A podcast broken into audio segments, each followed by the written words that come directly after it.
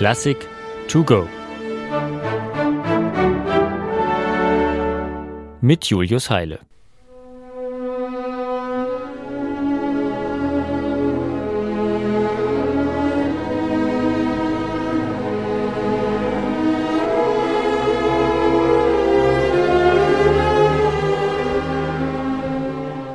Wem es Spaß macht, selbsternannte Musikkenner so richtig in Verlegenheit zu bringen, der spiele ihnen diese Musik vor und lasse sie raten, wer sie komponiert hat.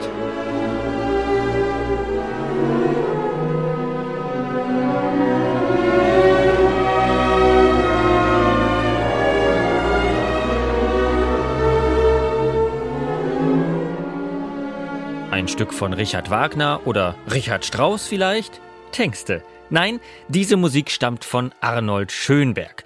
Mit dem bringt man ja eher sowas hier in Verbindung.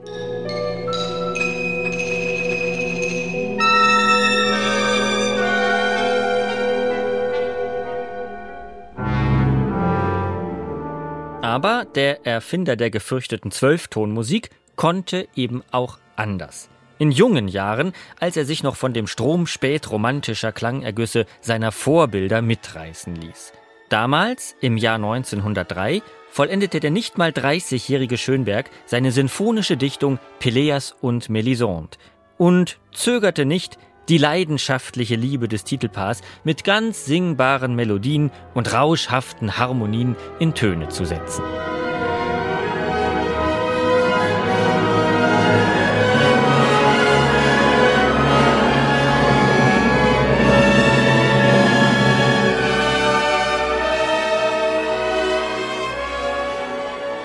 Wer sich bei der Premiere des Werks im Jahr 1905 nicht vorstellen konnte, was die Zukunft der Musik noch alles bringen würde, hörte zwar schon in diesen Klängen ein Wühlen in Dissonanzen und Kakophonien, zwar war Schönberg aus der Sicht mancher Kritiker schon damals reif für die Irrenanstalt, eigentlich aber hatte der Komponist doch nur ein Stück im Geist der Zeit geschrieben.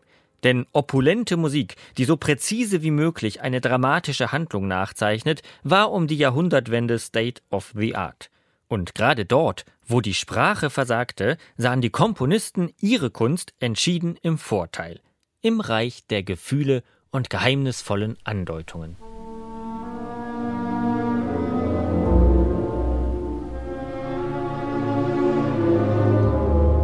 Ein Theatertext wie Maurice Martalins Peleas et Mélisande etwa forderte mit seiner Wortwelt voller Symbole und Doppeldeutigkeiten die Fantasie der Tonkünstler in besonderer Weise heraus. Nicht nur Gabriel Fauré, Jean Sibelius und Claude Debussy ließen sich davon verführen, sondern eben auch Arnold Schönberg. Und er setzte für seine musikalische Fassung des Liebes- und Eifersuchtsdramas nicht nur auf die unerschöpflichen Ausdrucksmittel eines riesigen spätromantischen Orchesters, sondern sogar auf ein bewährtes Verfahren, das man mit Richard Wagner in Verbindung bringt. Jede Figur der Story hat ihr eigenes Motiv.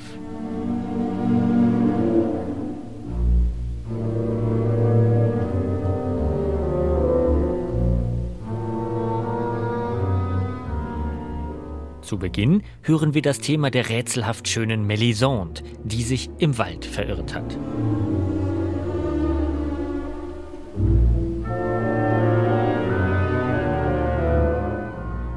Sie wird von Prinz Golo gefunden, der sie auf sein Schloss mitnimmt. Wobei Schönbergs Musik unschwer erahnen lässt, mit welchen Empfindungen der junge Mann das tut.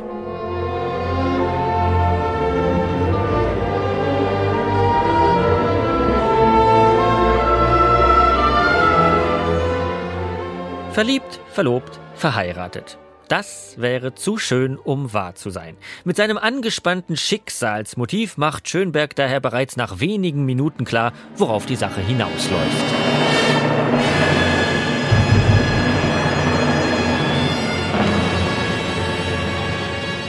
Denn im Schloss wohnt auch noch Golos jüngerer Stiefbruder Peleas, der sich genauso prompt in Melisande verliebt und ebenfalls sein eigenes musikalisches Motiv mitbringt.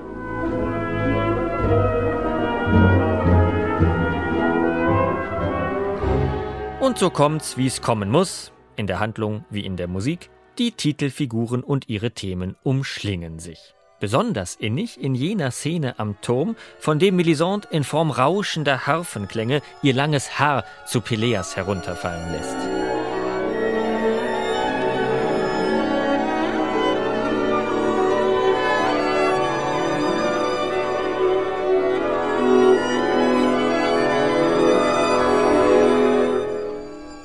Dass Golot über die Affäre der beiden nicht gerade erfreut ist, daran lässt Schönberg keinen Zweifel. Vormals im Konzertsaal unerhörte Tonschleifer der Posaunen präsentieren den stinksauren Prinzen.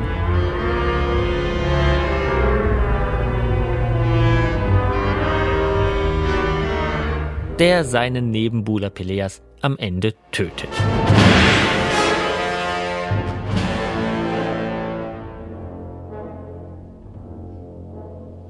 Zurück bleibt eine an gebrochenem Herzen sterbende Melisande, der ein ausladender Trauermarsch am Ende der sinfonischen Dichtung gewidmet ist.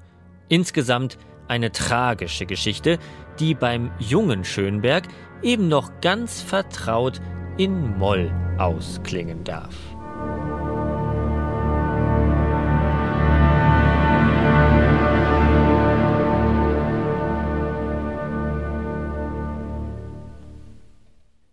Eine digitale Werkeinführung des Norddeutschen Rundfunks. Weitere Folgen finden Sie unter ndr.de-classic to go.